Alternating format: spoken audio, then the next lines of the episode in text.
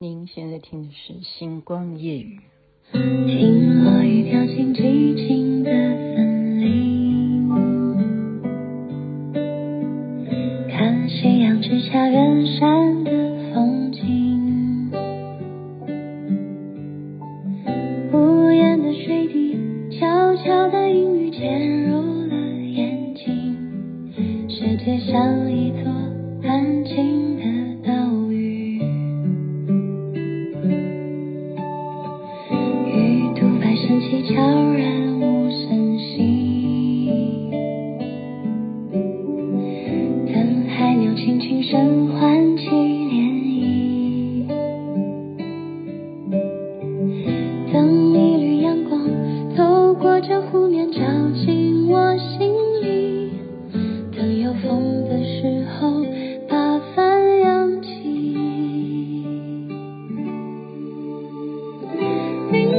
的倒影。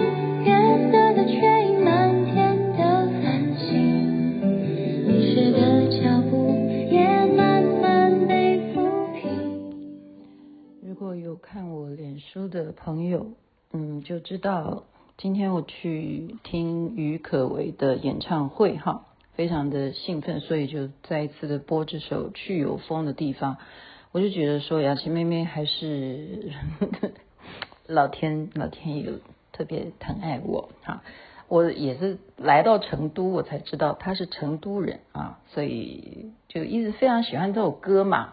然后我就一直说我要去有风的地方，我不就来了吗？然后，呃，今天照理说我现在的心情应该是分享演唱会的心情，但是今天又非常重要，对于大家啊、在文明历史上面的认知呢，我也是上课啊，跟大家分享这个知识，就是在四川这个地方啊，成都三十八公里外呢，有一个。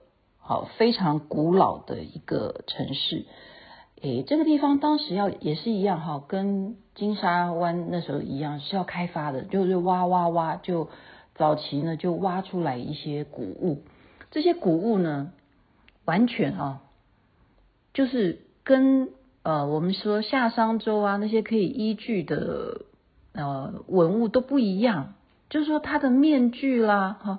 或者是说，嗯，权杖啊，哈，或者是说它的金塑的一种呃细细雕琢的一些精品啊，那种呃文明到现在一直到现在最近这几年才被正视说这个事情啊，不是我们可以把它拿来去以古时候的《山海经》哦，一直就是说。很多事情是人类在早期的一些神话故事，因为这实在不太像神话了，越来越觉得它真的有一点，呃，太不可思议，因为是完全消失的文明，就像玛雅文化一样。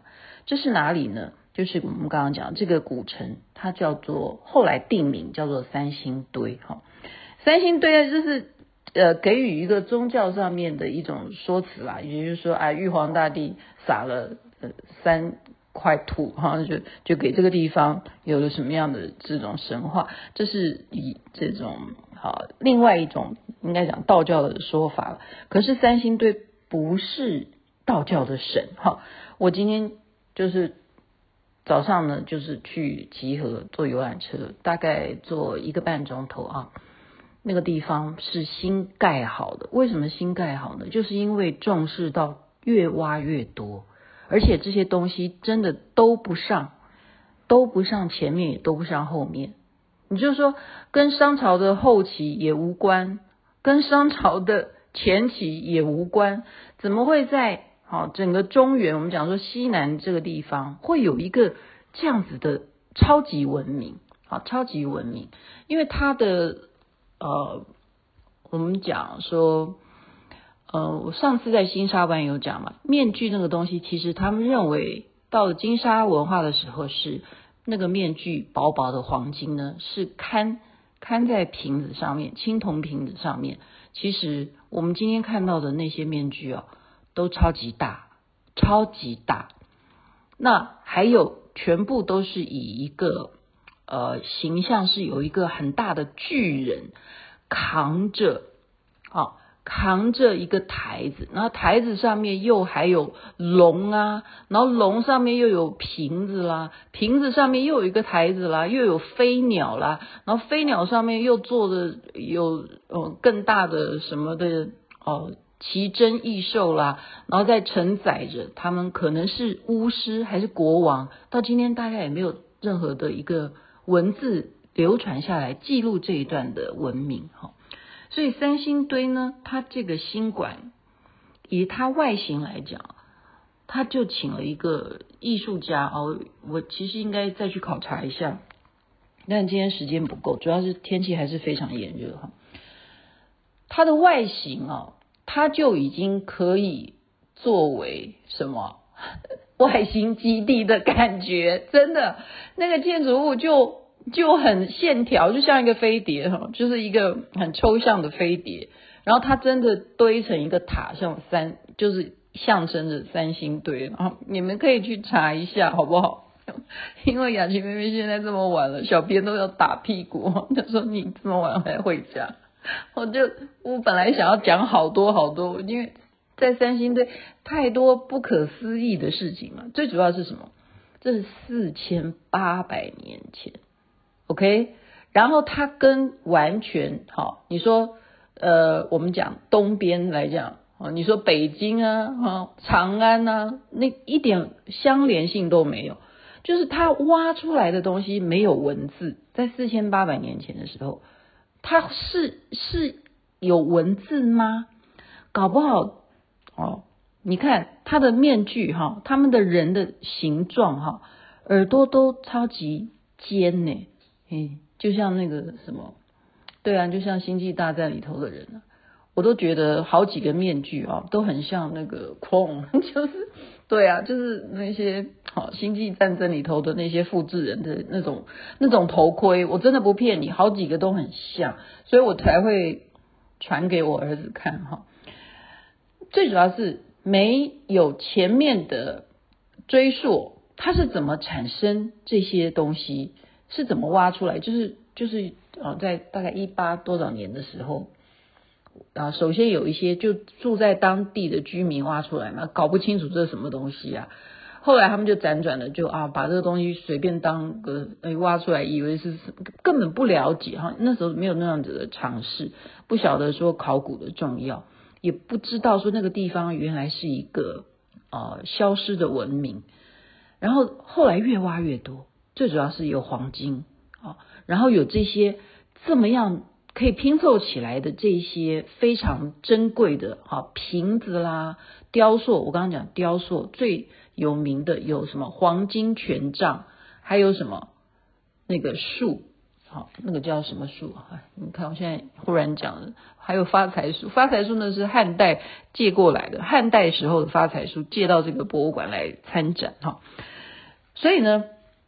呃，基本上他们是这样认为，这些挖出来的东西是不是当时他们为了要祭祀，所以呢就把这些面具啦，哈，或者是所谓的刀子啦，或者是他们非常精美的雕塑的，哦，这些他们叫玉璋，哈，玉璋并不是拿来切菜的，哈，玉璋是也是用来干嘛？他们认为还有一种像刀的，哈。是用来织纺织用的，哈，还有呢，他们真的看起来哈，很像鸟，他们就有神鸟。在古时候，为什么会把鸟这这个当作是呃非常重要的神哈？因为会不会是真的啊？因为从他的这个非常精雕细琢的这个呃。这个古物上面呢，我们看到的就我刚刚讲的，他们的那个鸟都是九只，OK，就是九只，它它都以九为数，它并不是以十为数啊。然后例如说，呃，人头有几个人头，也是十一个人头什么，它都没有说啊，我十全十美，没有这种概念哦。然后九个鸟是都少一个翅膀。就只有单边的一个翅膀，然后他做一个这样子的一个象征性的就是我刚刚讲一个大力士，然后承载的这么多这么多这么多，然后这些鸟又飞不上去。他们是这样解释，因为把那个后羿，你记得吗？要射太阳的后羿的故事兜到三星堆，就是说当时是不是真的天气很炎热，天上就是有十个太阳，人类已经缺水，被热的受不了，就祈求。好，要祭祀，所以祭祀在古文明是非常重要的。要祭祀天，要祭祀求你们太阳，可不可以少少九个？我们只要一个太阳就好了，所以才会有后羿射日这个故事。所以九只鸟呢，意思就是不要让这些太阳会飞，鸟是负责让太阳飞起来的，所以就少一个翅膀，让九个太阳掉下来。所以鸟都只有一个翅膀，这样子的解释你接受吗？爱卿妹妹觉得有点牵强，因为是你一定要去牵扯到后羿射射日这件事情哈。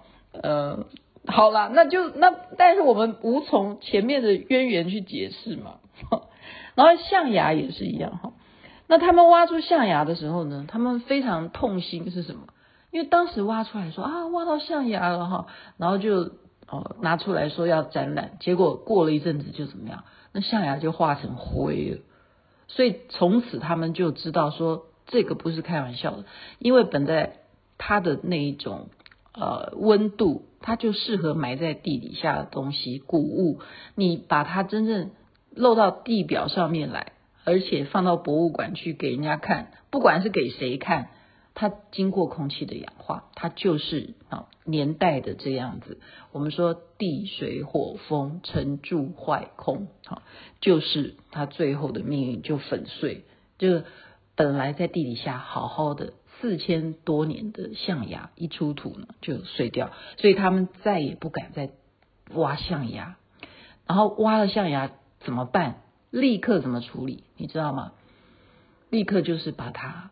赶快用保鲜膜先包好，然后再用什么一种特殊的材质啊？我们我们今天也有去看它的修复室，这个馆非常大，而且一定要来看。就是它现在已经被定名为呃全世界叫做第九大遗址了，就是连国外的考古学家都认为说它的等级就跟它的时期嘛，好，跟玛雅文化是一样的。而且最主要的，呃，让大家成为一个谜，它就是遗址的原因是忽然消失了，不见了，没有记载哈。这个地方是三星堆的文化就这样子，经过大概他们算说，它这些呃古物，它的这个演化呢，一定有两千多年哦。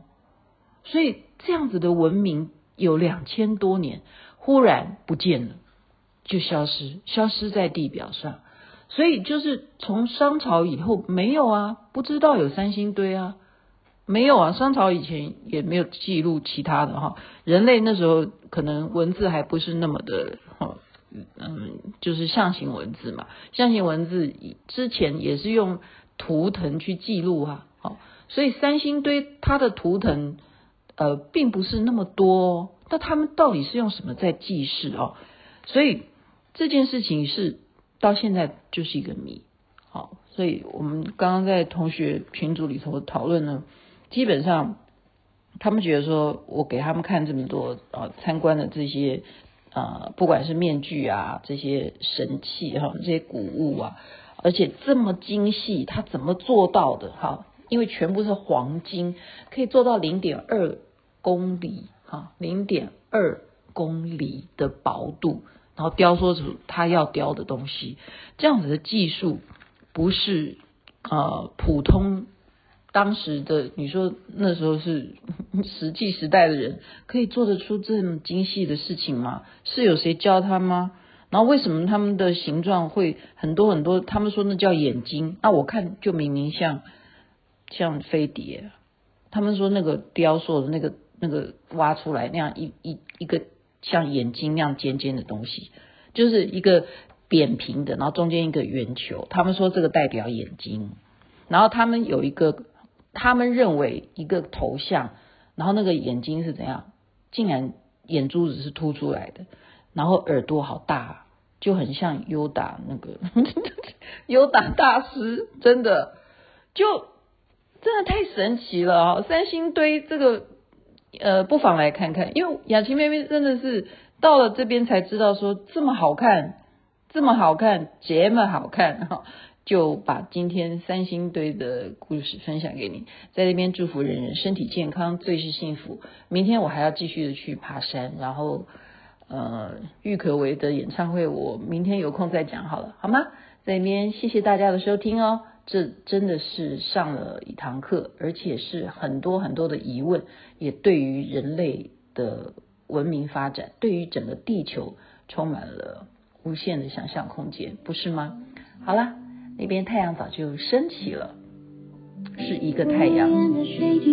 悄悄的阴雨潜入了眼睛，世界像一座安静。